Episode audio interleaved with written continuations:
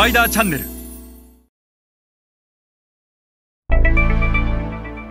皆さんこんにちは。スパイダーの森部です、えー今日はグローバル市場が製造業に求める価値の変化についてお話をします、えこの価値の変化どういうことかというと戦後から現在に至るまでえグローバル市場が製造業に求めてきた価値というのは大きく変化をしています。でこのことをしっかりと理解をしなければいつまで経っても技術力こそが最大の武器であるというふうな考え方からなかなか脱皮ができずにグローバル市場に展開をして特に新興国アジア新興国に展開をしてなかなか成功できないというジレンマに陥ってしまいます。逆にこのことをしっかりと理解をすれば今グローバル市場が製造業に求めているものって一体何なんだろうと。まあ一つその技術っていうのはもちろん製造業ですから根底にはあるんですが今この技術力以上に、えーグローバル市場が製造業に求めるものってのは別にあってでそれを理解している企業だけが昨今のグローバル競争に勝ち抜いてグローバル市場で成功していてなかなかこの技術から脱皮できない日本企業だけがグローバル市場で、えー大きな成果を出せていないということになっていますのでこの、えーグローバル市場における価値の変化について今日は一緒に学んでいきましょう。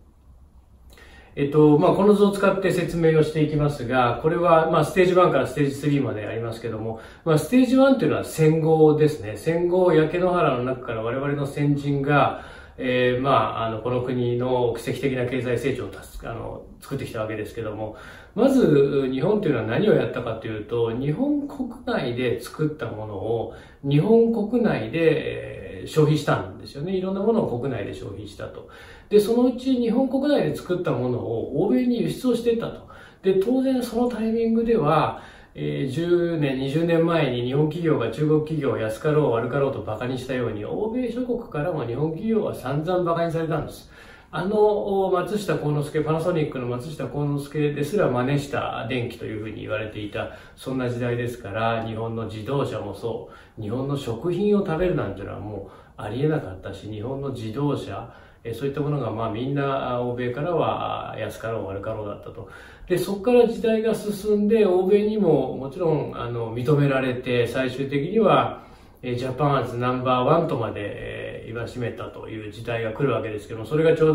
どステージ2ですよね。で、この頃になると、なかなか、まあ、プラザ合意があって、円の価値が急激に上がって、この頃になると、もう日本で、えー製品や商品作ってても、もうこれ欧米に輸出できないということになり、多くの日本企業は中国や ASEAN に製造拠点を移転していったっていうのが、このステージ2の話ですよね。で、このステージ1もステージ2も基本的には技術力が重要視された時代なわけですよね。えーつまりは作る力が重要視されたと。もともと欧米が作っていたものを日本企業がより小さく、より安く、よりよく作ることができたと。それによって欧米からその座を奪っていったわけですよね。まさに、えー作る力こそが正義の時代。え技術力こそが正義の時代。こんな時代がステージ1、ステージ2であると。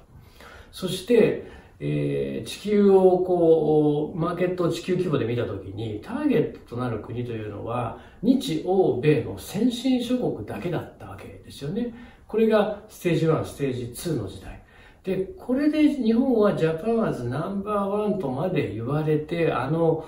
栄光の時代が80年代、90年代があったわけですよね。で、こっから、あれだけの、まあ、欧米からその座を奪ったわけですから、あれだけの、まあ、栄誉からなかなか、こう抜け出せない、脱皮できないっていうのが、まあ、現在失われた20年、30年言われますけども。で、このちょうどステージ2とステージ3の間でパラダイムシフトが起きた。パラダイムシフトっていうのは今までこう思ってた価値が、えー別のものに変わっていくっていうことはパラダイムシフトっていうんですけど、で、パラダイムシフトって、この一瞬で起きたりはしないんですよね。10年とか20年の時間軸の中で、今まで A だと思っていたものが徐々に徐々に B に変わっていったり C に変わっていったりパラダイムシフトってのはもう10年20年単位で起きるでこれがまさに日本の失われた20年30年だと思うんですがこのパラダイムシフトが起きてどうなったかっていうとステージ2で、えー日本は生産拠点をアジアに移しましたからえー、アジアの企業でも、まあ、いろんなものを作れるようになったんですよね。当然、えー、生産拠点を移転するっていうことは、技術がこう流出することになりますから、コア技術は日本に留めておいたとしても、基本的には技術は流出していくと。